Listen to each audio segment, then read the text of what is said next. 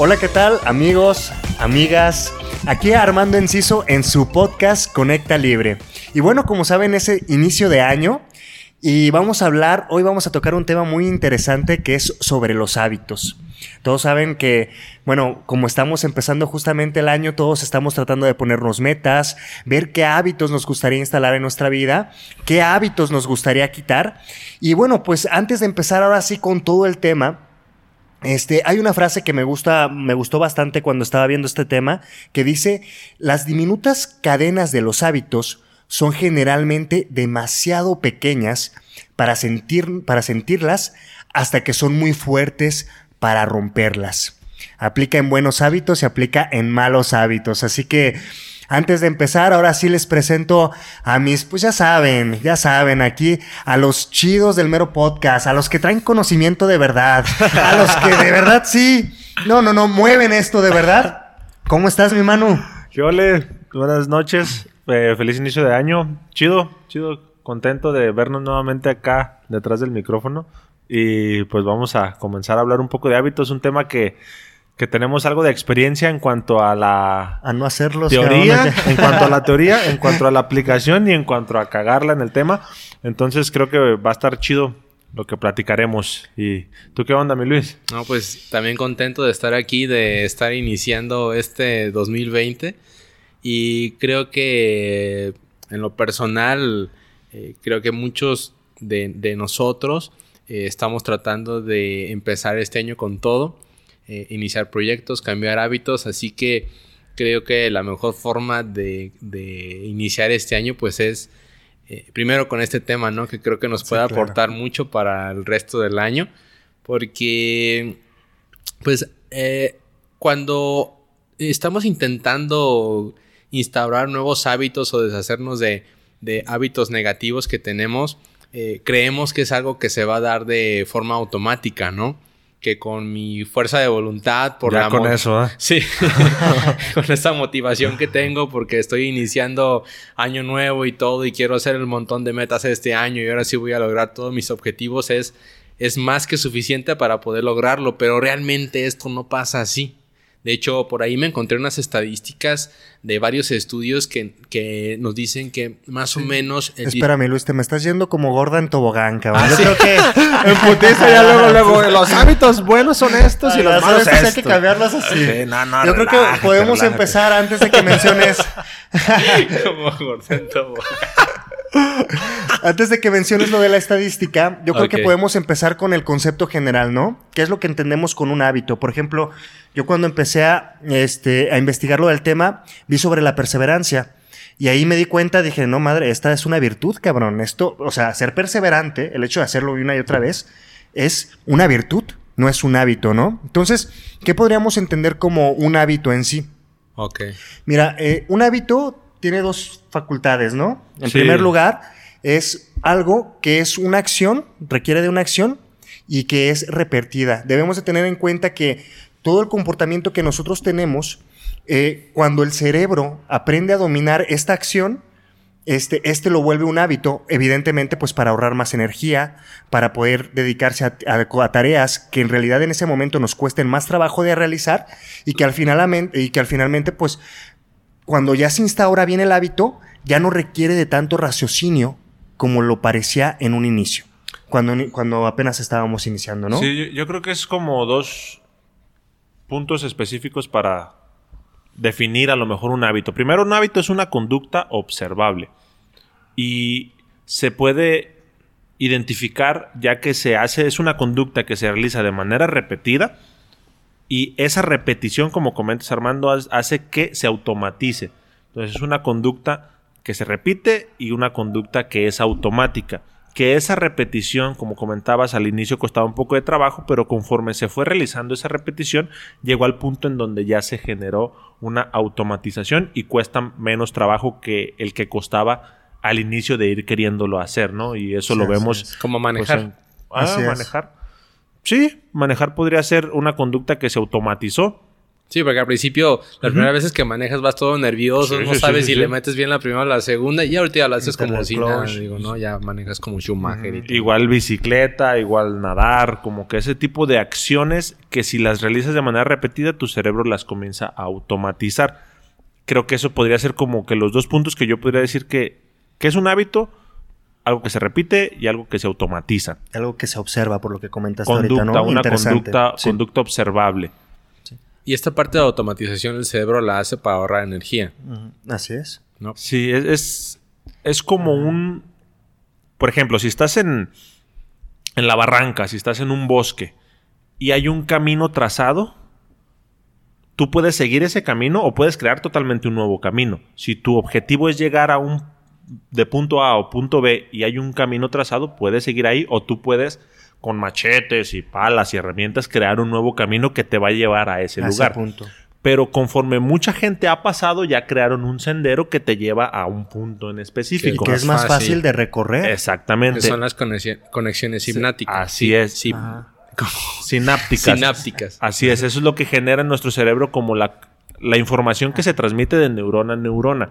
Genera un camino sináptico que es la información que vamos haciendo de manera repetida que hace que se automatice. Se va fortaleciendo ese camino y nosotros lo vamos haciendo muy automáticamente. Ok. Mi Luis, ahora sí. Nada más que ya no nos puedo sorprender de, ay, ¿qué creen? Yo traigo una estadística. Vamos. El detalle es que, por ejemplo, con estas conexiones sinápticas que se van haciendo en nuestro cerebro, realmente el cerebro él no es capaz de distinguir si ese hábito que se está formando es bueno o malo, ¿no? Simplemente nosotros vamos haciendo tareas repetitivas que se van fijando como si estuvieran tatuadas en nuestro cerebro y después nos cuesta mucho trabajo cambiarlas. ¿Sí? En es- por ejemplo, ahorita que queremos, aprovechando esta motivación que tenemos por estar iniciando el año y ponernos nuevas metas, nuevos objetivos, eh, creemos que únicamente por mi fuerza de voluntad voy a ser capaz de poder realizar estos cambios o voy a poder instaurar estos nuevos hábitos que quiero crear porque creo que son positivos para mi vida. Además de que ustedes sabían que la fuerza de voluntad es el menor, es, es lo que menos efectivo es en cuestión de todas las cosas que puedes realizar para cambiar una conducta. Ya, ya valí Sí, madre. la fuerza de voluntad es la que menos, Ok. la que men- con la que menos obtienes Puedes resultados. contar, ¿no? La que, Ok. con la Sí, que menos es. puedes contar. Sí, exacto. Sí. A ver, Simón. No, tú dale. Quería preguntarte la estadística porque ya me quedé con la duda, pero échale. Sí, es que ahorita que comentabas de que si, si es al final del día uno de los meno- menores recursos con los que podemos contar al momento que queremos realizar un cambio, creo que eso puede explicar una estadística que nos dice que alrededor de eh, cuando alguien quiere, de todas las personas que nos ponemos eh, objetivos para un nuevo año, únicamente el 19% lo termina logrando o lo termina siguiendo realizando después de dos años, esas actividades. Esos El nuevos hábitos. 19%. Nada sí. más. Es decir, el 81% de todos nosotros que nos estamos estableciendo nuevas metas o hábitos para este año, no lo vamos a lograr. Porque no es una situación de fuerza de voluntad únicamente. Sí, eso se ve pues en gimnasios que en esta época pues están muy llenos y febrero, vacíos, marzo. cabrón. No, pues, bueno, pero va, a- febrero va a comenzar a va. estar va a comenzar a estar más más lleno la siguiente semana a lo mejor. Pero ya febrero, marzo pues ya Sí, otra vez. a Ya, decaer ya el- bajó. ¿Te fijaste cómo bajó el Luis el balón, cabrón, de la estadística? Eh, Ni pareció. no, güey, bien bajado, bien No, bajado. después de esa regañiza, güey. Pero, a ver, como, ¿qué hábitos a lo mejor, por ejemplo, tú Armando, qué hábito has intentado hacer que no, no te funcionó a lo mejor o que que, no no, lo lograste? haciéndolo. Fíjate que uno de mis. De las cosas que he intentado hacer y me ha costado mucho trabajo es meditar. Meditar es una de las cosas. Últimamente lo he estado haciendo. a Más de a huevo que de ganas. O sea, más porque me pican las costillas que lo he estado realizando. Pero es uno de los hábitos que más me ha, me ha costado. ¿A ti? El ejercicio, ser constante. A mí también. Sí, con con la constancia. Sí, ser constante. Pero fíjense, es algo bien curioso porque yo en el ejercicio no tengo casi ese problema, pero este ya sería mi cuarto año ejecutando, o sea, haciendo un ejercicio cada año. O sea, Como diferente modalidad como de ejercicio. diferente modalidad. O sea, me voy a años atrás y me doy cuenta de que siempre he estado haciendo ejercicio. Y en este último año que estuve, que estuve metiéndome al gimnasio, me di cuenta que ya para llegar a ser constante los cinco días a la semana, ya no me costaba tanto trabajo porque evidentemente pues ya traes un recorrido de intentarlo e intentarlo e intentarlo y esto no es señal de que pues no haya fracasado o no, o no haya dejado de ir. Simplemente es que pues en ese caminito pues ya estoy un poquito más curtidito, ¿no? Como a lo mejor en su caso puede ser la lectura, en comparación en contra de lo que yo leo. Mm, de mi humilde conocimiento. sí, yo, yo por ejemplo, algo que pueda notar que me impide a lo mejor, que vamos a tocarlo un poquito más adelante, pero sí es como cuando comienzas a tener ciertos pensamientos que, que te van como que... De perfeccionismo. O frenando, de mejor me quedo acostado, mejor hago esto, mejor hago otra actividad o algo, y creo que, que son un poco frenadores, pero ahorita lo hablamos más a detalle. Pero, bueno, a mí me, resulta interesante cómo es que a veces queremos cambiar, eh, nos ponemos una meta, la pensamos, incluso pensamos mucho en ella hasta que decidimos apuntarla, si es que la escribes. O sea, si es que la escribes, si es que lo pactas, y después ya no, lo, no logramos nada a mi mano. Entonces, ahí cómo es que, cómo es que está pasando todo, todo este rollo. El por qué no lo estamos Del por qué no, no, lo logramos. ¿Por qué muchas veces no logramos lo que queremos? Hay dos cuates que hicieron un modelo de cambio para la conducta del ser humano. Se llaman Pochaskra y Di Clemente. Ellos crearon este modelo y en la psicología se usa mucho y actualmente para el manejo de adicciones. Ellos comentan seis etapas de cambio que tienen cualquier persona tenemos al momento de que queremos implementar o queremos disminuir la frecuencia de una conducta. La primera etapa, y aquí sí a las personas que nos escuchan, como que identifiquen a lo mejor si están en, en alguna de estas etapas en cuál se consideran que estar. La primera etapa es la de precontemplación. Esta etapa es cuando ni te pasa por la cabeza que quieres cambiar algo. Y este ejemplo, como te comento, es como para adictos en específico. Entonces, un adicto a lo mejor a la cocaína, por ejemplo. En esta etapa de precontemplación es cuando están fiestándose, cuando se da coca. Cuando es muy rico todo, ¿o qué? Sí, sí, sí. No, ni por la cabeza le pasa que él necesita hacer un cambio. Ok. Ok, después de esta etapa, esto lo podemos aterrizar en un ejemplo de drogadicción o de algún adicto, pero también lo podemos llevar a lo mejor a... Veo demasiada tele. O veo demasiada tele, o no leo y a lo mejor no veo por qué tenga que leer. Después entramos a la etapa de contemplación. Ya después comienzo a identificar a lo mejor un poco que necesito o meter una nueva conducta o hacer un nuevo hábito o disminuir un nuevo o disminuir un hábito que ya tengo. Ya comienzo como que con esta ambivalencia de si necesito cambiar, pero a lo mejor todavía no tengo tantas ganas o no tengo la motivación suficiente. La tercera etapa es la preparación. Es cuando ya estoy como que teniendo ganas ya en verdad de, de hacer un, nuevo hábito, de hacer un cambio o de disminuir una conducta, pero no tengo a lo mejor los medios necesarios para hacerlo. A lo mejor lo he intentado una que otra vez, pero no me sale así como que tan chido. Después de la preparación ya es la acción, ya es cuando como tal actúo. Ya cuando estoy yendo al gimnasio, ya cuando estoy leyendo, ya cuando dejé de consumir alguna sustancia, ya cuando pones manos a la obra. Posteriormente es el mantenimiento. Y esa es de las partes buenas, de las partes que nosotros buscamos como que integrar. Y si estás como que tú que me escuches haciendo hábitos, esta es la parte en donde buscamos mantenernos más tiempo, que es cuando ya la conducta comienza a hacerse automática, ya comienza a tener repetida, ya comienza a tener menos desgaste mental, ya es menos esfuerzo para hacerla. Y la última etapa, y eso es algo muy importante como que tenerlo en claro, que también un poquito ahorita más adelante lo vamos a hablar, es que vas a recaer, vas a dejar de hacer la conducta que estás haciendo. Si estás yendo al gimnasio, llevas dos meses así como de siete días, los siete días yendo, estás bien mamella, tienes que ser consciente que en algún momento vas a dejar de ir. A lo mejor por uno, dos, incluso hasta una semana que te enfermas, que te vas de viaje, que sucede algo que te impide ir, ahí ya comienzas a dejar de hacerlo. El problema empieza cuando creemos que si llegamos a esa etapa de recaída, ya volvimos al inicio. Ya como que todo el esfuerzo que estaba haciendo se perdió. se perdió y otra vez estoy valiendo madre, comienza la crítica, a lo mejor un poco, pero ya en esa etapa de recaída, esa es una etapa que es a fuerza que la vas a tener, pero no quiere decir que te vuelves al inicio, sino que regresas a la etapa de mantenimiento, de acción, para otra vez tratar de mantenerte en el Yo he escuchado, mi Manu, a ver tú qué opinas, que después de ejecutar 10 días, pierdes totalmente ese hábito que estabas generando. Entonces, digamos, imagínate, yo voy bien durante 20 días, un mes, y recaigo.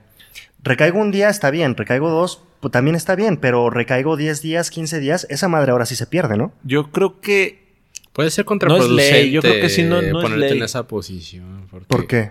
¿Tú qué opinas, mijo? Porque yo, yo, yo tuve una experiencia cuando, cuando estuvimos, ahorita creo que podemos eh, indagar un poco en ese tema, pero los tres eh, somos, formamos parte de un grupo en el que tratamos de cambiar hábitos.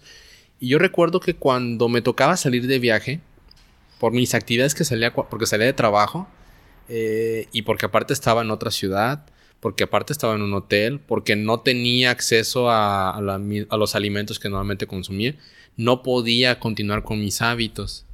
Entonces, yo, yo, yo podía durar una semana o dos semanas en los que los podía perder por completo. Y cuando regresaba, era tanto mi. La, la forma en la que yo me juzgaba, era muy fuerte.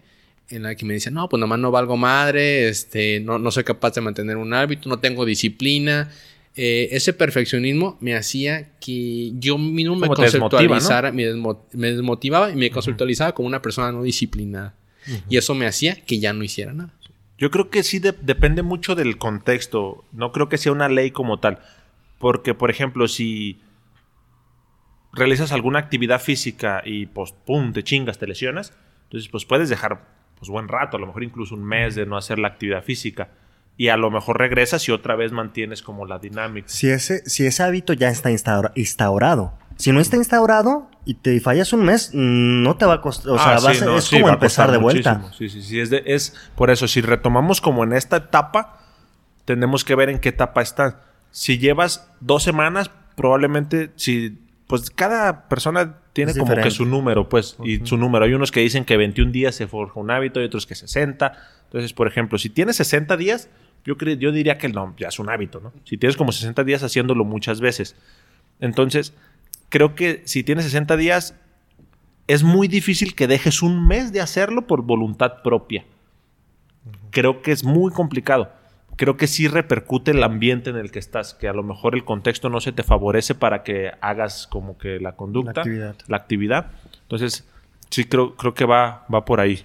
Yo hasta ahorita creo que, fíjense que los que nos han de estar escuchando han de estar pensando, está genial esto de los hábitos, me llama mucho la atención, quiero instaurar, instaurar algunos O quitar algo. o quitar algunos, eh, pero ¿qué onda? O sea, ¿cómo, ¿cómo le hago? O sea, ¿qué, ¿en cómo puedo detectar un hábito que a lo mejor no sé que tengo?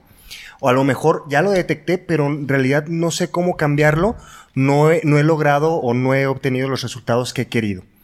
Y para esto, este, a mí se me ocurre ya mencionar a lo que es este libro de El poder de los hábitos de Charles Duhigg. Y, y él te explica, pues aquí básicamente que dentro de cualquier hábito existe lo que él le llama un bucle. Un bucle en donde se encuentran tres características principales. Una que es una señal, que es aquella cosa que pone en marcha el hábito.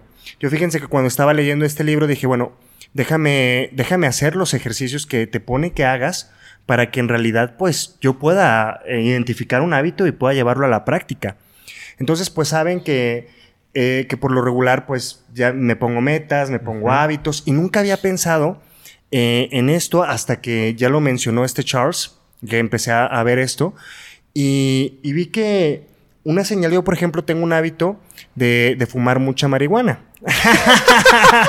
Saca. Sordo, sordo. ya, ya saben, ya saben, ¿verdad? Ya sabían que me gusta la motita. ¿Cómo? ¿En serio?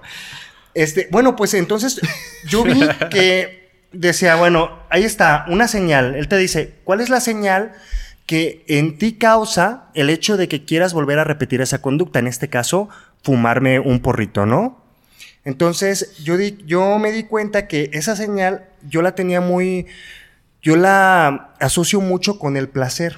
O sea, el hecho de, ya terminé de laborar, ya terminé de trabajar, este, estoy un poco cansado, hoy me puedo echar un fume, ¿no? Este, me echo un fume y a gusto. Este, eso para mí, por ejemplo, hace pocos días, todos los de Guadalajara lo saben, estuvo lloviendo bien cabrón. Con mucho frío. Ajá, con Sí, mucho clima- frío. clima fumable. Así Clima es, fumable. clima fumable. Entonces, a lo mejor eres de cafecito y dices, ay, a mí me gusta un cafecito, estar encamado, ver una película en un clima como este, ¿no? Para los marihuanos es, ah, no mames, qué rico, yo puedo estar en mi camita, puedo estar arropado y me puedo estar echando un fume, ¿no? Entonces, a mí se me venían esas, esas señales a la mente y lograba detectar que eso era mi primera señal para que yo quisiera Fumar. fumar. Bueno, sí. ¿no? Entonces, otra de las siguientes, eh, dentro del bucle, el segundo paso es que debe de ser una acción rutinaria o repetida, ¿no? Esta, esta rutinaria, yo me empecé a dar cuenta que cada vez empecé a fumar más porque ya al principio fumaba solamente los viernes, después fumaba cada vez que salía del trabajo, después días festivos y fines de semana, y después pues se junta todo, ¿no? Entonces con el tiempo... Y toca diario, Cuando güey. te das cuenta, todo el día estás marihuano. Y después todo está, todo el día estás marihuano. Imagínate todos los que me escuchen y no sepan, Dios santo. En No, fin. es responsable, es responsable. Ajá, sí, soy muy sí, responsable, señores, ¿eh? Ya me conocen. en fin, al cabo, entonces me di cuenta de que esa era, segundo paso, una acción rutinaria, ¿no? Y tercer paso que debe tener un hábito es que existe una recompensa. Esa recompensa para mí era pues sentir placer, sentir entretenimiento, este, generar nuevas ideas, fluir más con las ideas y demás. Entonces todo eso es lo que forma un hábito según Charles Duhigg. Entonces quedamos que es la señal que detona la actividad, ¿no? O el hábito. Y la Sí, recompensa. entonces, y al final es la recompensa. Y al final Que es la recompensa. repite, ¿no? Se acaba y se vuelve a repetir de vuelta el mismo, la misma conducta o el mismo comportamiento. Ahí nos damos cuenta, por ejemplo, yo, ya cuando fumas demasiado, pues nada en exceso es bueno, ¿no? Ahí podría decir que ya es un hábito negativo. Ne- Perdón a los marihuanos, yo sé que no, todos muchos. La "Ay, no, opinión de ¿cómo Armando Enciso crees?". pertenece solamente a él. El Conecta Libre se deslinda de todas las opiniones que realiza Armando Enciso. Entonces, pues, pues em- empecé a entender más o menos cómo, cómo estaba esto y después también te manifiesta cómo empezar a cambiar ese, ese tipo de hábitos negativos, ¿no? Entonces te dice, ok, una vez que detectas la señal, por ejemplo, todos los días después de trabajar, tengo ganas de un fume, ¿no? Si yo, quis- yo, si yo, yo quiero dejar esa, el fumar, tendría que empezar con que después del trabajo voy a sentir esa emoción, va, va a volver a pasar todo eso que quiero y va a llegar esa señal, la cual me va a decir, hey, un churrito, ¿no? Y yo, ay, güey, chingón. Pero el detalle va a ser que entre la señal y después de hacer la rutina, uno debe de cambiar la rutina por una que nos provoque la misma recompensa. Y aquí me tardé un rato pensando porque dije, híjole, ¿qué voy a hacer, cabrón? Porque ¿Qué vas a pues, encontrar se siente que te bien va a rico, otorgar- cabrón, que la te va a pinche María. Ajá, Que- que va a exactamente. dar lo mismo, ¿no? ¿Qué me puede dar Pero, lo mismo? eh, ellos dicen eso porque realmente es muy difícil o prácticamente imposible deshacer un hábito. Sí. Se sustituye, sustituye. ¿no? Es Así lo que es. propone en el libro. Sí, es- exactamente. O sea, lo que te dice no es. Dice, cada vez que quieras hacer eso, haz otra actividad para que sustituyas esa actividad junto con esta.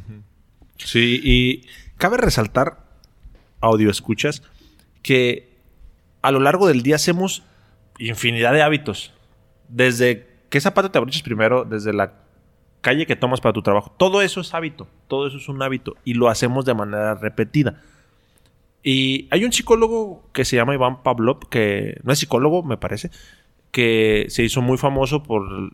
re- estaba estudiando la salivación de los perros, entonces se encontró que con el sonido de una campana el perro lo relacionaba con comida. Eh, los hábitos, como ahorita comentaba Armando, los, las tres etapas del hábito funcionan en base a asociación. Por ejemplo, Armando asoció el tener tiempo libre y fumar con la sensación Con de placer. Así es. Entonces comienzas a hacer la, la asociación que tu cerebro, eso es lo que fortalece, ese camino neuronal lo fortalece, entonces nuestro cerebro pues busca el placer, la comodidad, el confort. Entonces comienza a hacer esas conductas de manera automática. ¿Por qué? Porque pues ya tiene el atajo realizado. Esta actividad me va a dar esta sensación y yo quiero sentir esta sensación. Entonces, eso es Eso Está lo, anticipando la Sí. recompensa ya a Sí, tu cerebro, ¿no? Es una manera de aprendizaje que tenemos los seres humanos.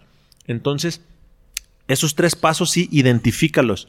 Primero, es muy importante ver como qué, qué acción tú consideras que estás haciendo que no te está ayudando tanto a experimentar a lo mejor bienestar emocional. O qué conducta crees que puedas hacer para que te ayude a fomentar mayor bienestar emocional. Una vez que identificas si estás identificando como la conducta que no te está ayudando, trata de identificar ahorita como con el ejemplo que hizo Armando. A lo mejor en qué momento, aparte de señal, le podemos llamar como antecedente. ¿Qué está pasando en el ambiente que hace que hagas esa conducta? Y posteriormente trata de identificar qué pasa después de que realizas la conducta. Y normalmente vas a ver siempre alguna recompensa. Entonces, eso te puede ayudar para que comiences a identificar qué hábitos estás teniendo que a lo mejor no te están perjudicando tanto. O te están perjudicando, mejor dicho. Fíjense que este, durante este ejercicio, eh, no sé si a algunas ah, les ha pasado que ustedes llegan a tener ya un conflicto interno que es con las cosas que están pasando en comparación de las cosas que estás haciendo, ¿no? Claro. Supongamos que yo fumo un chingo, fumo 24/7, no es cierto. Pero supongamos que estoy fumando todo el día, ¿no?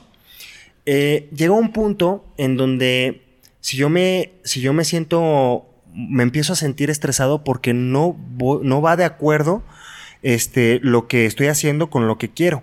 Y eso, eso me pareció muy interesante porque encontré que era un psicólogo que se llama Robert Sapolsky, este, que es un neurólogo de Stanford. Y vi que este, este señor lo que hacía era investigar lo que era la corteza prefro- prefrontal, que, básicamente va detrás de los ojos y detrás de lo que es la frente. Entonces esta corteza lo que, lo que ayuda al cuerpo es a ayudarnos a darnos cuenta de qué es lo que queremos. Entonces, cuando no estamos realizando cierta acción, esa corteza, la corteza prefront- prefrontal, ¿verdad? este, te avisa, te, te dice, yo quiero realizar esta, quiero, quiero realizar esta acción, ¿no? ¿Por qué no la estoy realizando todavía, no? Y te, y te da dos opciones. O empiezo a ejecutar ahora, y recordemos que una decisión, si no es acompañada de una acción en el momento, no es una decisión concreta. Mm. ¿Verdad? ¿Estamos de acuerdo? Totalmente. Entonces, este, te dice, vamos, ¿qué vamos a hacer? ¿Realizamos esta acción o, post- o no hacemos nada y seguimos que esta situación siga avanzando, ¿no? Entonces, tú de ahí tienes 10 segundos aproximadamente para que tú puedas tomar una decisión. Esta decisión va acompañada de, pues, las amígdalas. Me- no me refiero a las amígdalas de la, de la boca, sino del cerebro. Sino que estas nos dicen, este, nos, nos hacen recordar los momentos que hemos vivido. También está el miedo, está el ego y todas las sensaciones que, que podemos sentir. Y lo que hace nuestro cerebro es preguntarles, o sea, preguntarles a nosotros, eh, digamos, le vamos a ponerle el presidente, ¿qué es la decisión que vamos a tomar?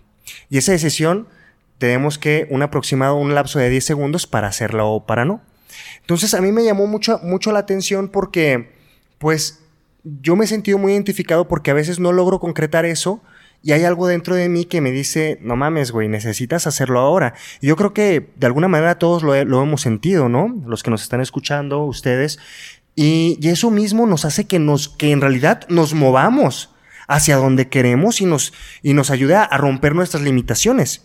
Que con esfuerzo y con dificultad, porque en un principio así va a ser, te va a costar mucho trabajo romper un hábito, va a lograr, vamos a lograr en realidad establecer eso como, como un hábito y pues después este, ya se ejecute normalmente, ¿no? Entonces a mí me llamó mucho la atención esto. Sin embargo, bueno, este, creo que hay ciertas formas para, para cambiar un hábito, ¿no? ¿Ustedes cuáles creen que serían las formas más eficaces para cambiar uno? Ah, los agarré en curva, eso- va, los sí. agarré en curva. Yo sabía. De hecho, yo iba a decir algo respecto a lo que tú estabas diciendo. ¿Qué ibas a decir, Miles? Eh, más deja el tiempo. ahí, pero- Ahorita que estabas hablando de ese tema, eh, hay un libro muy interesante que se llama el- La regla de los cinco segundos, que habla acerca de este periodo, acerca de cuando nos estamos entre esa decisión entre si me paro Se de la debate. cama para hacer ejercicio o no, de que si estoy muy calentito en mi cama y afuera está haciendo frío. Eh, ella pone un, un ejemplo muy, muy práctico, es una herramienta y empiezas a contar en forma regresiva 5, 4, 3 y en ese momento no pienses en el- aquellas cosas que te están haciendo sentir de forma anticipada algo negativo, como el frío, este, como la flojera o como muchas cosas, sino que pienses en la acción inmediata que vas a realizar. Es como de alguna forma entrenar a tu cerebro para que no piense tanto en el futuro y se centre en, en el momento presente, en la, en la acción inmediata próxima. Por ejemplo, sería pararme de la cama. Entonces empiezo a contar 5, 4, 3, 2, 1, me paro de la cama. Y luego voy a hacer el siguiente paso, que es quitarme la pijama. A lo mejor también me va a dar frío ponerme el short, ¿no? Entonces, si también te- entro en otra disyuntiva, otra vez aplico la, re- la regla de empezar a contar en, eh, en forma regresiva para empezar a desconectar un poquito al cerebro de que se anticipe a estas sensaciones negativas. Y hacer cosas simples, ¿no? Así es. Me subo al carro. Nada más tengo que subir, o nada más es. tengo que llegar al gimnasio. Nada Los más. pequeños es lo único. Sí, de hecho, también hay un libro, hay una bailarina profesional que se llama Twyla Tarp. Eh, ella escribió un libro que se llama Creative eh, Habits. Habit, en la que ella es una bailarina de top, top mundial, ¿no? Que entrena de forma eh, durísima durante muchas horas todos los días. Ella dice en su libro que su secreto para poderse levantar todos los días es mentalizarse nada más en que va a tomar el taxi, que la va a llevar al gimnasio. De ahí, todo lo demás, ella sabe que toda la actividad y la- el, el hábito se va a de- detonar de forma automática, que ella hace el ejercicio. Ella solamente piensa en subirse en, en un taxi. Y tiene que ver también con un, un investigador que también es experto en adicciones, que es el, el doctor Jude eh, Brewer, eh, que tiene que ver con esta situación de cómo nuestra mente al final nos, nos juega un poco en esta situación de que se anticipa a las sensaciones negativas que nos impide podernos deshacer de, eh, de un mal hábito.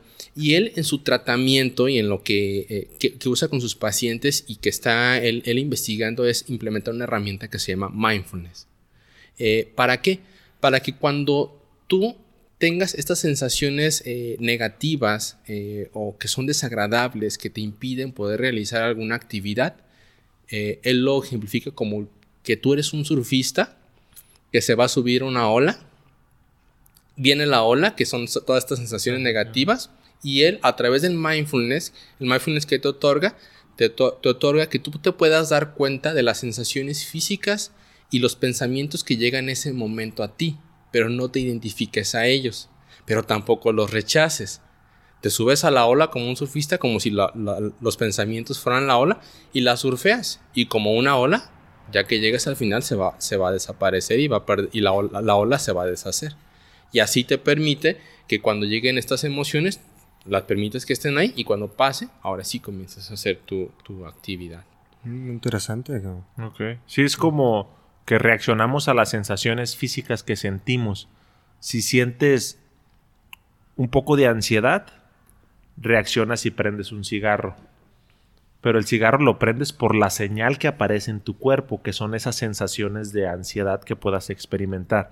Entonces, la acción, ahorita como tratando de aterrizar otra vez en los tres pasos que comentábamos, la señal es como esa sensación medio desagradable el- la acción es prender el cigarro y la recompensa es que esas sensaciones disminuyen un poco y sientes una sensación placentera.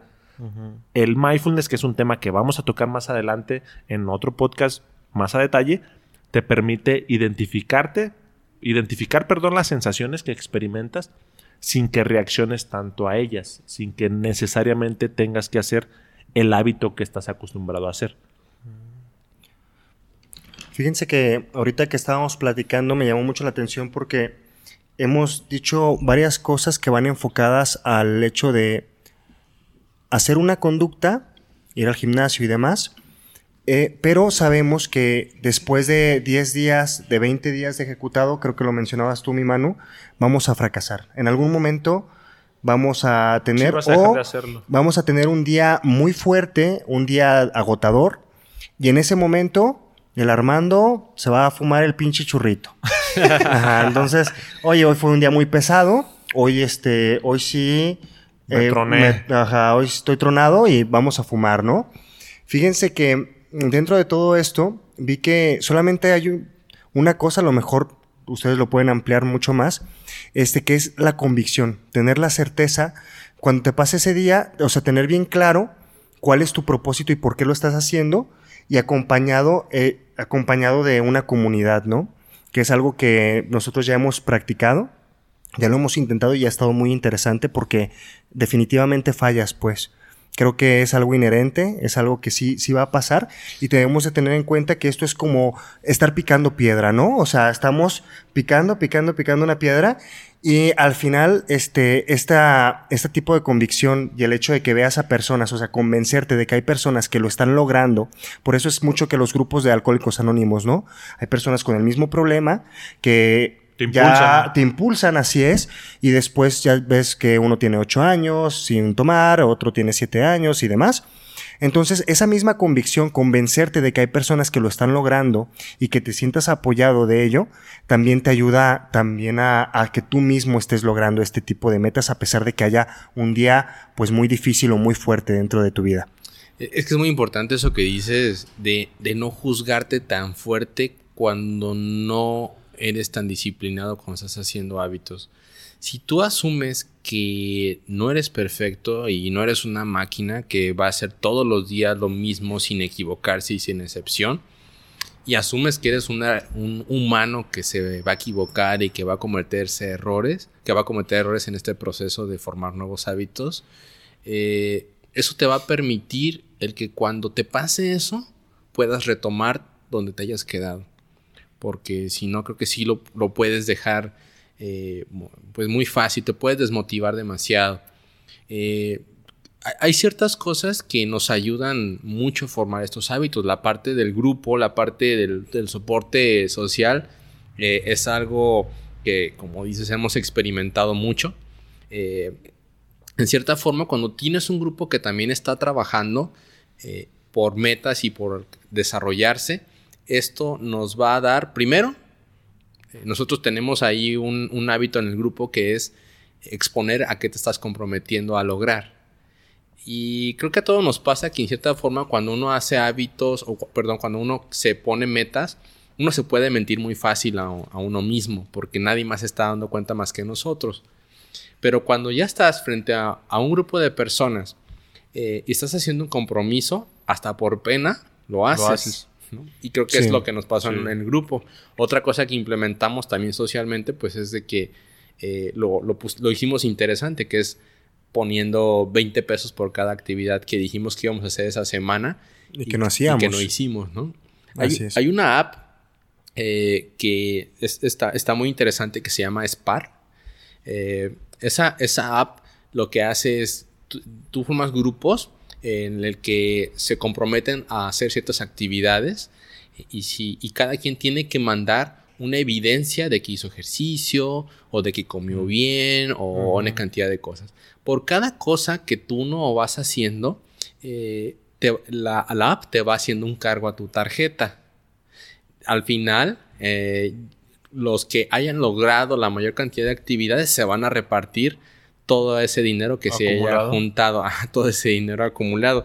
Eso también lo, lo, lo, lo pone interesante, ¿no? Eso lo pone muy interesante. Sí, porque, porque creo que al final del día es, es- es muy importante entender que si nosotros tratamos de enfocarnos meramente en el resultado y no disfrutamos el, El proceso. el proceso, eso nos va a generar mucha insatisfacción porque no sabemos qué va a pasar. Como bien hemos dicho, no sabemos si un día me enfermo, me Sí. lesiono o se me atravesaron unos tacos y no había otra cosa, pero pues, no mames, no por eso no vas a comer, cabrón, ¿no? Porque dijiste que ibas Así a comer es. puras verduras, güey, ¿no?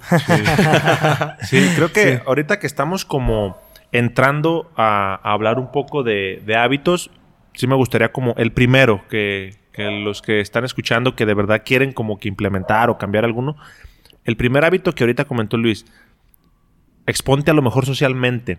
Coméntaselo a tres o cuatro personas, que a lo mejor a- si tienes pareja, a tu pareja, a tu Y que mamá, te tu duela, papá, que sí, te duela si no, si sí. no las ejecutas. que, que- se que den cuenta. que son te duele, personas- se den cuenta. cercanas a ti que a lo mejor sí te pueden decir algún comentario de que pues no que Eh, tú ibas a estar en el gimnasio, ya es febrero y Pinche no gordo Que te cale la carrilla, Sí, güey. sí, sí, sí, coméntaselo a, a personas cercanas a ti, que son personas que, que de alguna manera tú sabes que, pues a lo mejor hasta te pueden presionar un poquito de manera saludable. Esa es la primera. Eh, yo quiero hablar de, de un experimento que se me fue el nombre, un estudio que realizaron, se me fue el nombre del cuate que lo hizo, pero se le conoce como el estudio de los malvaviscos. Y algo que pasa cuando estamos haciendo o cuando queremos implementar un hábito es que nosotros como seres humanos somos muy adictos al placer, somos buscamos el placer inmediato. Entonces, si estás y digo este ejemplo porque es el que me pasa a mí. Si estoy acostado en mi cama, suena la alarma y tengo que ir salir a correr, salir al gimnasio o alguna actividad física, muchas ocasiones prefiero el estar acostado porque es el placer inmediato al pararme, cambiarme y salirme a hacer alguna actividad física.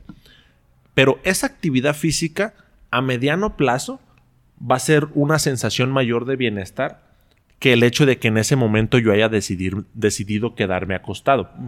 Pero el quedarse acostado es el placer inmediato, es el placer inmediato que te da el cigarro, la cerveza en exceso, el placer que te dan las drogas también, el placer que te da cometer hasta una infidelidad, es un placer inmediato que puedas llegar a recibir y después te metes en broncas con tu pareja, porque somos pues una especie de adictos y en parte pues también la sociedad nos hace adictos al placer inmediato. Entonces, en este estudio eh, lo realizaban con niños. Era un estudio grande, eran como 600 niños de diferentes estados de Estados Unidos.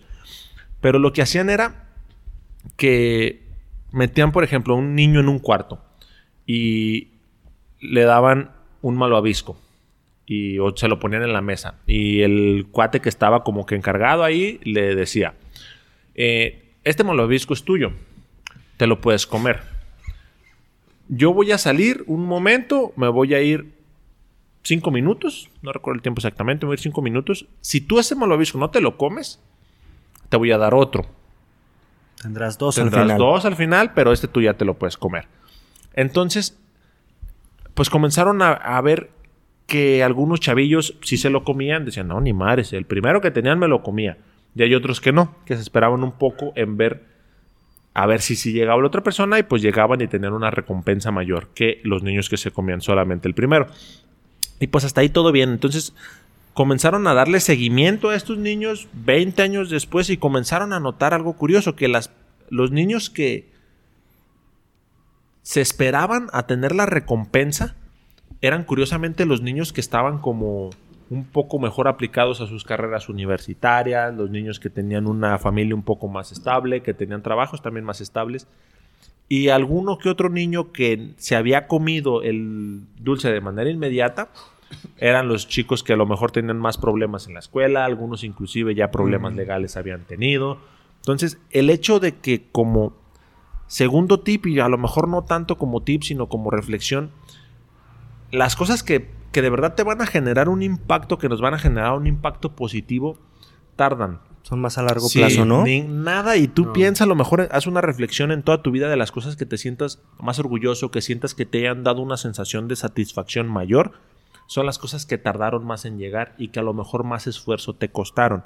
Las cosas más inmediatas, pues están chidas, se disfrutan, pero pues, ah, son fáciles de olvidar y fáciles de Tú obtener. puedes estar, decidir quedarte dormido en la mañana y ya cuando te levantas, eh, 9, 10, sentirte mal porque Por- sí. sabes que te hubieras sentido muy bien si hubieras ido al gimnasio, hubieras aprovechado más tu día y, y eh, lo peor es que el arrepentimiento está desde que ya te levantaste a las 9, ¿no? Fíjate que ahorita que mencionabas eso, me gustó una frase que leí que decía, que decía, el autocontrol es el mejor indicador del éxito que la inteligencia. Es mayor. Es mayor, así es. Es mayor indicador del éxito que la inteligencia, el autocontrol. Pues, como la Pues es interesante, gana- ¿no? gana- Así es. Hay otra que la decía, las personas que tienen mejor control tienen una mejor atención este, en sus acciones, son mejores en todos los sentidos. relaciones, que es básicamente lo que tú estás comentando, mi mano. Entonces sí, evidentemente creo que, creo que es un buen punto. Ahorita que comentabas eso, creo que sí estamos, mano, muy acostumbrados a, a, creer que los resultados se dan de forma inmediata. Eh, en cierta forma creo que la sociedad eh, y nuestra sociedad, en nuestra cultura de consumo, cada vez más fomenta demasiado eso, a los, las recompensas a corto plazo, inmediatas. Eh, realmente a la vuelta de la esquina podemos tener un montón de cosas que nos dan cierta satisfacción. Y a veces se nos olvida cuando vemos a algún atleta de alto rendimiento, Michael Phelps, eh, Cristiano Ronaldo, Messi, eh, que realmente ellos, si ustedes checan por ahí, por ejemplo, cosas eh, que dicen acerca de Cristiano Ronaldo, es que es una persona que entrena más que sus compañeros, que son más jóvenes. Y eso es algo que... Un beso. Ah, ya, llegó el, envidioso. Ya llegó el celoso. son personas que que realmente trabajan por eso, ¿no? No es algo que se da de forma eh, automática y es, algo que se va construyendo. Así es. Y el detalle que a veces eh, nos puede pasar cuando intentamos poder hacer cambios en nuestras vidas es que lo, intentamos hacer de forma radical, dramática, con todo, ¿no? Lo quiero hacer ya. Sí, si este año, el año pasado no hice nada de ejercicio, no manches, yo en un mes voy a pongo subir pero tronado. Ajá, así es, ¿no? Y realmente eso no funciona así. ¿Por qué? Porque la, la fuerza de voluntad es un, es un recurso que es limitado en nosotros. Entonces hay otras técnicas que funcionan mucho mejor, como pensar en chico, empezar poco a poco.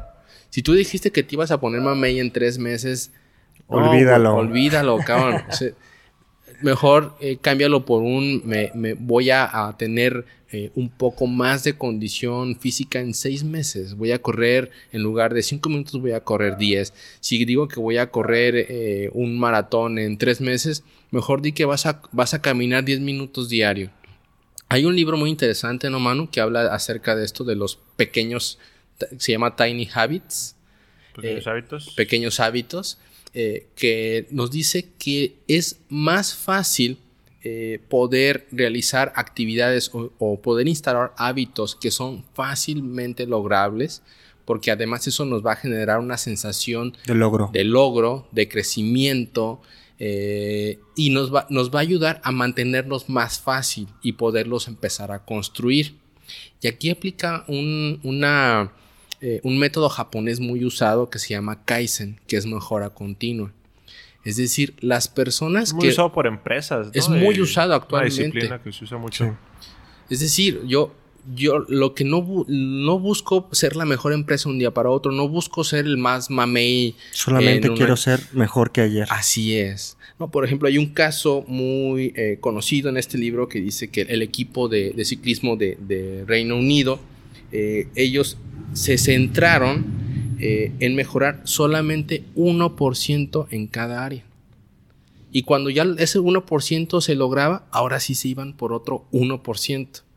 Este equipo se convirtió en uno de los equipos más impresionantes eh, que ha tenido ese país en competición de ciclismo. Eh, entonces, pues no digas que este año vas a leer 10 libros si nunca has leído. Mejor di que vas a leer una página al día. Así es, sus cinco minutos al día. No digas que vas a, meditar media, hora, cuando nunca lo has hecho. Medita un minuto, dos minutos. Y, eso va a ser más importante y te va a ayudar a poderte mantener en el pues en, este camino que tú estás tratando de, construir eh, para que pues vayas construyendo poco a poco este hábito o este estado fit o este correr maratones. Además que genera como inercia, ¿no? Fíjense que ahorita que lo mencionabas, yo llevo ya lleva haciendo tiempo eh, que me levanto y lo primero que hago es tender mi cama. Tengo poquito que lo estoy haciendo con unas cosas, con unas frases. Por ejemplo, cada vez que me levanto, una de las frases que también viene a mi mente es, eh, si aprovechas las primeras horas de tu día, aprovechas todo el día, ¿no? Entonces eso también me ayuda a levantarme. Cuando estoy tendiendo la cama, recuerdo que como haces una cosa, haces todo, cabo. Entonces procuro tender la cama de la, de la mejor manera en que puedo tender la, la, pinche cama, cabrón. Cuando termino de la cama, voy a mi siguiente actividad, que es una actividad pequeña de 20 minutos. Eh, y esa actividad, el hecho de que yo haya tendido mi cama, me permite y me da fuerza para que yo continúe con mi día con un éxito hecho. El, mi primer logro del día es tender la cama. Mi siguiente logro del día es hacer mi siguiente actividad. Y eso me va generando una inercia que cuando yo ya salgo del gimnasio, como a las 8.15, 8 y media, eh, yo me siento pero empoderado porque fue una serie de pequeños éxitos que me ayudó a, lograr ese objetivo, ¿no? Entonces, este, yo creo que el hecho de que empieces a lograr pequeñas metas te va a ayudar para que pues eso se haga una inercia y cada vez vaya creciendo más. Ok, ok. Entonces, a ver, resumiendo, resumiendo. Eh, primero, primera técnica que dijimos, es. ¿Cuál era, güey? Mi mano, me sacaste de onda bien cabrón. es, el, entorno, el apoyo social, ¿no? O sea, el soporte social. el apoyo social. Es muy importante. Y primero, ahí me gustaría. Primero, le vas a decir a tres o cuatro personas que vas a hacer un nuevo hábito, que lo vas a realizar. Ah, y es. Ir, rodeate de personas que están buscando lo mismo que tú. Porque si no, es muy fácil que si tú estás trabajando por algo y vas con personas que realmente no lo están haciendo, eh, como que te llenen, a lo mejor. Te, va a envolver o te, va a echar carrilla o te va a decir, no, échate otra, cabrón, no hay pedo. O sea, creo que esa parte es muy importante, de rodearte de personas que están tratando de buscar lo mismo. Además de que debe ser solamente un hábito a la vez. O sea, no. O sea, si, metes dos, tres, así es. no la puedes querer cambiar todo en un instante, así es. Sí, mantenerlo simple. Sí, primero dile a tres o cuatro personas que vas a integrar un hábito. Posteriormente, sé consciente de que las cosas que de verdad valen la pena y de las cuales te sientes más orgulloso son un poquito más a mediano o largo plazo.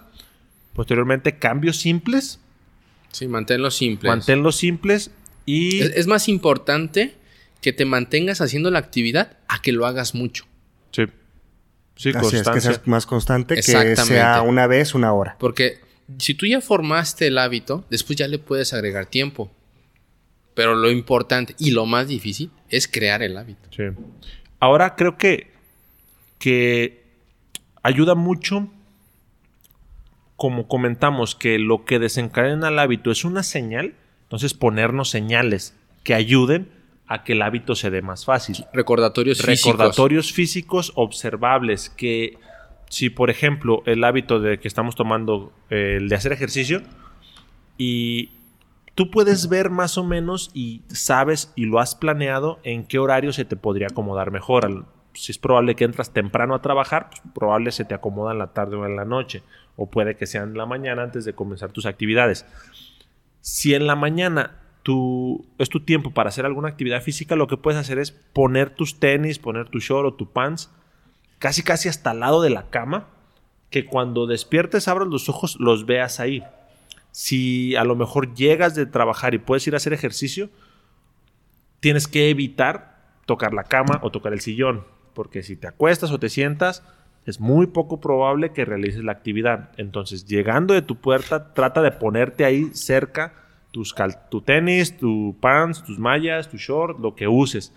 Recordatorios visuales son muy importantes porque si se lo dejamos, como comentábamos, a la voluntad, es muy débil. Y si se lo dejamos a la memoria, también es muy débil. Entonces, no, sí me acuerdo, sí me acuerdo. No, vas a llegar, te vas a acostar y pues no te vas a acordar. Entonces, además de estos, otro recomendación que te puede ayudar es recordatorios visuales de que tienes que hacer el hábito. Como una agenda, ¿no? Llevar una agenda en la que programas tu, tu día siguiente, eh, por ejemplo, en mi caso, que a mí me, gusta ir a la, bici, una de las cosas es sacar la bici donde la tengo, que es todo un show sacar la bici, dejarla afuera. Y por la pura hueva de no volverla a meter, me cae que si voy a la bici al día siguiente, ¿no? hay un cuate que se llama Ryan Holiday, que es una persona que Armando admira mucho. Él, cuenta que, que, él, como él, él, uno de sus hábitos que quiere implementar es escribir todos los días, en, en las mañanas antes de cualquier otra cosa, antes de aprender la computadora, él pone su diario y sus libros y sus todo lo que es su material de apoyo encima del teclado y encima de la computadora. Así, si, si quiere brincarse, lo tiene que mover todo de ahí a otro lado. Y es una forma también en que visualmente se recuerda de que él, tiene que hacer eso, ¿no? Órale, muy, muy interesante, mi Luis. Creo que otro punto que podríamos hablar, que es un punto sumamente interesante del cual no tenía mucho conocimiento, pero hasta ahorita preparando lo que íbamos a hablar un poco, lo comencé a, ver. Eh, los rituales. Ya, sí, muy interesante. Platícanos, Luis, ¿qué onda con los rituales? no acá de poner una estrella con sal y matar una gallina. Podría ser. ¿Por qué no? Bueno, eh, hay una diferencia entre un, entre un ritual y un hábito. Un hábito al final es una actividad que poco a poco me va a ir eh, encaminando o va a empezar a construir alguna meta que yo deseo. Y un ritual tiene que ver más con un aspecto emocional. Eh, según muchos estudios, los rituales nos brindan sensaciones de, control, eh, nos ayudan a enfocarnos, a centrarnos en el, presente, nos ayudan a manejar la ansiedad que nos puede dar al realizar alguna actividad, por ejemplo, hablar en público, y nos generan más confianza. Los rituales es... Eh, ponme un ejemplito, mi Luis. Ya me dijiste los beneficios, pero pues digo, ok, pero esa madre, ¿qué? ¿Cómo mato a la gallina? Eh, por ejemplo, hay. por ejemplo, está Michael Phelps, que él cuando. Cada que va a iniciar una. Eh, una. como competencia. Una, competencia. ¿Qué es lo que hace, Manu? Eh, por ejemplo, el ritual que hace Michael Phelps antes de comenzar es que siempre se ponía canciones en sus audífonos de Michael Jackson. Entraba a no sé cómo se le llama ese lugar antes de ponerse en el podio para saltar a la piscina, y agitaba sus brazos tres veces. Esas son como pequeñas acciones que no necesariamente tienen un impacto en el resultado, sino que para él le otorgan una sensación de seguridad y de confianza. Y, por ejemplo, el Tiger Woods, el golfista, comentaba que si él había una competencia los domingos, usaba camisa roja. Es una conducta que no necesariamente lo tienen que hacer todas las personas, pero para él algo significa. Para él es importante y le otorga esa sensación Porque está asociado, así como mencionaste ahorita de lo de la marihuana y el placer, él lo asocia con el triunfo, a lo mejor. Con el triunfo, con el sentirse seguro, con el dar un buen partido. Y son cierto tipo de pequeñitas acciones que se pueden hacer para que el hecho de que generes o de que hagas un hábito tome más significado para ti. Y no sea simplemente como hacer ciertas cosas para después llegar a algo, sino que ese camino, esas acciones que se van haciendo de manera progresiva, tomen un significado un poco más profundo. Y hace que disfrutes y lo que estás haciendo, ¿no? Que al final es muy importante. Sí, y la, la chava que del artículo yo no me acuerdo cómo se llama, no sé si tú te acuerdas, Luis. La chava de Medium. Ajá. La que quiere ser escritora. Ok, es una chava y, por ejemplo, se los platico, a mí me llamó la atención. Eh, ella quería ser escritora. Entonces, su, su ritual, que son pequeñas acciones, es al momento de que se va a meter a su cuarto a escribir, hace una limpia con palo, palo santo, palo santo que es una planta que me imagino que suelta algún aroma tipo incienso. Entonces, para ella eso significaba una limpia de las energías del lugar. Posteriormente ponía una vela, que la vela para ella significaba la llama de la creatividad y algo así mencionaba. Entonces, esas pequeñas acciones, a lo mejor cualquier otra persona las puede ver y pues, le pueden resultar medio insignificantes, medio torpes, pero para ella tiene un significado muy profundo, que le hace que cuando se va a meter a escribir, cuando va a hacer esa conducta que quiere que se le forme un hábito, toma un significado más profundo. Y el estudio y algunos otros estudios que platicábamos comentan que si el ritual lo relacionas con el hábito, puede potencializar el hábito y puede resultar mucho más fácil que se integre y sea un resultado como más profundo y duradero. Así Por ejemplo, también Anthony Robbins, antes de salir a escenario, cuando da estos cursos masivos con personas, eh, no sé si lo han visto por ahí en brinca y da una vueltecita. Él brinca, tiene como un brincolín. Se pone a brincar, ¿no? También Rafael Nadal hace un montón de toques acá, nariz, oreja, nariz, oreja, se mete la mano y siempre hace los mismos toques antes de servir su primer pelota de, cuando va a ser el saque, ¿no? Entonces, muchas personas que son top performance eh, usan rituales para que, sean la, el que detone ahora sí las actividades que va a hacer que se desencadene esta eh, conducta. Esta conducta, ¿no? Sí, que creo que, que ahorita que estamos como que comenzando el año y que tratando también nosotros, porque pues nosotros también la cagamos, ponemos planes, no nos salen, unos sí, otros no tanto. ya tenemos experiencia. hay, que mencionar que tenemos más o menos que sea, unos dos años. Sí, han sido dos años que lo hemos ejecutado este, completo en el grupo y desde que lo hicimos la primera vez han pasado cuatro, creo. Este, sí, cuatro años. El, primero dejamos dos en donde no hicimos, no tuvimos grupo y, este último en donde otra vez volvimos a. Sí, hay que reconocernos que todos hemos logrado muchas cosas. Con, así es. Pero podemos mejorar. Sí, no es un grupo como de drogadicción, sino que es un grupo de. Aunque parezca. nos planteamos ciertos objetivos, desglosamos esos objetivos en actividades y nos tratamos de impulsar a realizar esas actividades y tratar de integrar hábitos que consideramos que nos van a ayudar y quitar a lo mejor algunos. Entonces, en ese grupo, pues ya hemos como que dedicado un rato tanto a estudiar y a practicar esto y pues con tropezones, aciertos, pero pues hemos llegado a la conclusión de que ha ayudado. yo creo que lo más importante es el hecho de que estamos ejecutando y de que, bueno, evidentemente estamos tratando de hacer las cosas, ¿no? Recordemos que cada quien hace lo mejor que puede con el conocimiento y con las herramientas que tiene.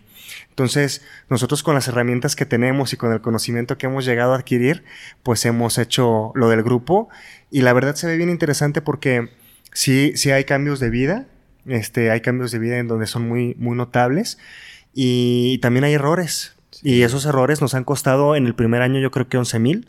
11 mil pesos entre todas las personas. Que éramos de 20 pesos. varias personas que cuando uno fallaba, por ejemplo, en una actividad, pagaba 20 pesos. O había veces en que eso era por semana, había veces en que en la semana pues comenzaba así, no, pues yo fallé cinco veces, no, pues ya ponía 100 pesos. Así es. y con el tiempo fallábamos menos. ¿Sí? Y al final lo interesante es que pues donábamos ese dinero, ¿no? Yo creo que ha estado también muy padre pues toda esa parte.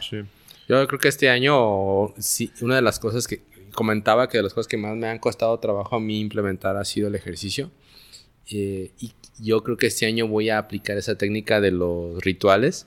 Yo, yo voy a aprender mi incienso y hacerme un té en la mañana antes de detonar toda mi actividad, a ver qué tal me va. Ya les cuento. Muy bien, y pues después de haber ya escuchado todo lo que hemos hablado de los hábitos, cómo cambiarlos, cómo instaurar, instaurar algunos nuevos, este, bueno, ¿qué es, ¿qué es con lo que se quedan? En primer lugar, ¿qué mensaje dan a las personas? ¿Con qué hábitos se quedan? ¿Y qué hábito quieren cambiar en este año? ¿Con qué hábitos se comprometen eh, con la comunidad? Mm, Piensa tú, Luis. No, no, que no les tiemble, que no les tiemble. Bueno, en, en mi experiencia, sobre todo por la experiencia del grupo, yo recuerdo que cuando yo empecé, dije, no, y ahorita este año voy a lograr todo y me puse un montón de actividades y de metas muy, muy, eh, que me exigían demasiado. Y creo que después de cierto punto lo que aprendí fue a relajarme más, a llevármela más tranquila para no estar saturado todo el tiempo, porque si no disfrutas lo que estás haciendo en ese momento, la verdad se convierte en una actividad que no te genera sensaciones chidas y pues qué caso tiene, ¿no? Entonces, yo me iría por no saturarnos, por irnos poco a poco, recordando que es más importante desarrollar esa disciplina y ese hábito a tratar de, de saturarnos, ¿no? Y bueno, ¿qué hábito yo recomendaría? O por lo menos a mí, en mi caso, lo que ha sido, que me ha generado muchos beneficios, ha sido eh, practicar mindfulness, meditación. Eh, pues hablábamos del tema, realmente me ayudó a regular muchas cosas, eh, a, ser más consciente y a poder realizar un poco mejor las actividades que, yo me, proponía y en general me, brindó una, una sensación de bienestar general muy chida. ¿Qué hábito te comprometes para realizar en este año? Ejercicio, creo que es lo que me ha, creo que ha sido mi talón de Aquiles de ser constante y, disciplinado. Perfecto. ¿Mi mano? Eh, yo me quedo con que sí, sí necesitas echarte un clavado en lo que estás haciendo y lo que consideras que necesitas hacer. Eh, si retomamos como las etapas, a lo mejor si estás en la etapa de precontemplación o contemplación en donde estás como que sí, como que no, pues la respuesta es sí, porque por algo te lo estás preguntando. Si no te lo estuvieras preguntando, pues estuvieras bien a todo dar, pero eh, creo que pues hay como que etapas en la vida de cada persona en la que sí considera como que pues la vida va bien, pero como que creo que puede estar mejor. Entonces, me parece que sí, sí cambia, sí se puede, sí necesitas y si observo un poco eh, junto con lo que comentaba Luis, no un cambio como que de golpe, pues, eh, pero sí, sí a lo mejor ir observando ciertas cositas que sí se necesitan cambiar. Eh, ¿Qué más era, güey? La otra es, ¿qué hábito quieres cambiar? ¿Qué, ¿Cuál es el, más importante ah, para ah, ti? más importante, sí, más importante. Eh, en ayunas, ¿te vas a tomar dos cervezas? no, no te creas. Eh, yo creo que la lectura. Si tendría que, poner uno, sería leer. Que poner una lectura. Porque mm. creo que en, en esta época en donde hay tantos estímulos distractores y en donde es tan fácil prestarle atención a cosas que no son como que tan importantes ni tan significativas, que si lees algo eh, de toda la información que revisas en tu celular, en internet, en Facebook, donde sea, en media hora, 40 minutos, es información totalmente intrascendente. Entonces, que le dediques 5 minutos, a lo mejor si te vas metiendo, clavando más en la lectura, media hora a lo mejor al día a leer, es una actividad en donde aparte de que si lees de algún tema en específico puedes aprender, si lees alguna novela te puedes, pues no sé, despertar cierta sensibilidad. Además de eso, vas a estar un momento atento, vas a estar un momento entrenando tu cerebro, que es tu herramienta más importante que tienes. Entonces creo que ese es el hábito que, que yo pondría. ¿Y qué hábito es el que yo me propongo? Así es. Sí, no, también ejercicio. ¿También ejercicio? Sí, aquí el feeder es tú, cabrón. Sí, no, yo también en el ejercicio es donde me cuesta. Eh, quiero como retomar nuevamente a, hacerlo ya de verdad como más intenso. Antes corría medios maratones que nos íbamos acá y ahorita pues ya yo creo que un medio maratón ni de broma me lo aventaría, pero sí comenzar nuevamente para más adelante sí ya echarle otra vez a las carreras y ya sentirme más fuerte físicamente. A toda madre, mi hermano. ¿Qué onda, mi hermano? Sí, nada más. Ya sabes que te pongo, te pongo tus chinguitos, mi hermano, en la corrida y no, quiero que te desanimes, pues. Se acaba la carrera y se regresa corriendo a su casa todavía. A ver, Armando, tú, eh, la primera pregunta. Mm, mira, bueno, sobre el mensaje. Vamos hablando ah, sobre el mensaje que me gustaría dar. Yo creo que este, me gustaría dar el mensaje de que no dejes que la vida pase sin en realidad hacer un cambio significativo en tu vida, ¿no? Eh, muchas veces queremos cambiar, soñamos con cambiar, lo visualizamos y lo imaginamos, pero no llevamos nada a la acción, ¿no? O llevamos muy poco a la acción. Entonces, yo creo que pues lo más importante es activar ahora en vez de hacerlo después. No dejes para mañana lo que puedes hacer hoy. Y los cambios son en este momento, son cuando tomas la decisión de hacerlo ahora. Eh, y cuando vayas avanzando, yo soy una persona que, que se suele sentir o se solía, de hecho sí podría decir que solía sentir muy culpable por no estar realizando las cosas y eso te causa mucho estrés y mucha insatisfacción en tu vida. A pesar de que tus intenciones sean buenas, a pesar de que en realidad quieras pues lograr todas tus metas, el hecho de que te sientas tan culpable y el hecho de que te juzgues tan duro es algo muy fuerte en las personas, por lo menos yo lo he sentido tremendamente. Entonces, ten en cuenta de que vas a fracasar. O sea, ya, ya ponlo, o sea, tenlo claro que vamos a fracasar. del año, equivocarme y Sí, de hecho, eh, el fracaso es uno de los peldaños para el éxito es parte del éxito que necesitamos fracasar para poder seguir aprendiendo y implementando las cosas eh, eh, mejores, ¿no? Implementar cosas nuevas en nuestra vida. De hecho, hay algo en marketing que se llama optimizar, ¿no? Lo dice mucho Juan Lombana que dice optimizar o morir. Y aplica también en la vida, o sea, te das cuenta, eh, monitoreas qué es lo que está pasando, creo que ahí lo comentaba Luis, monitoreas lo que está pasando y después lo ejecutas de una mejor manera. Ser mejor un día, ser mejor que ayer y mañana ser mejor que hoy que dice no y ya. Entonces, decía Michael, eh, ah, decía Michael Phillips, ahorita que lo mencionabas, eh, cuando, cuando, una vez le hicieron una, entrevista. Ma- ¿Eh? Michael Phelps. Ma- ah, perdón, perdón. Ah, yo también de las pilas, Phillips. Michael mencionaba que, eh, que la medalla él la ganaba en el entrenamiento.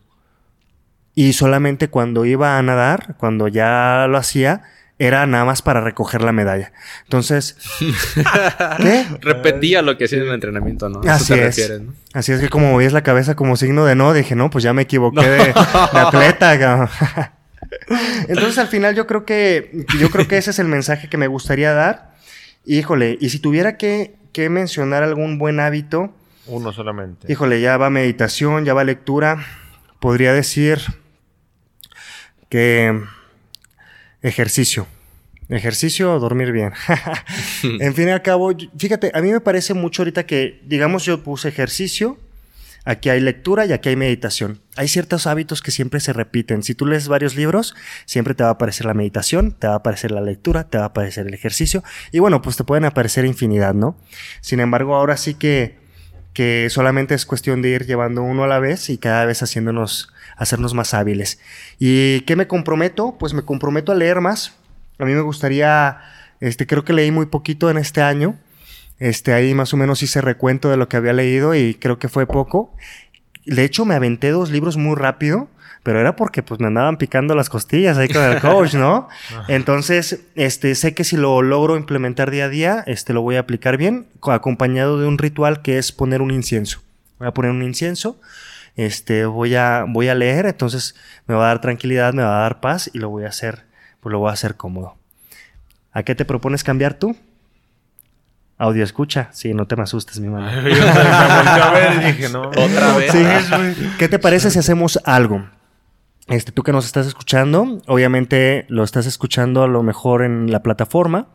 También está YouTube, eh, Facebook. Facebook. Entonces, escríbenos en qué te comprometes cambiar con, todo, con toda la comunidad.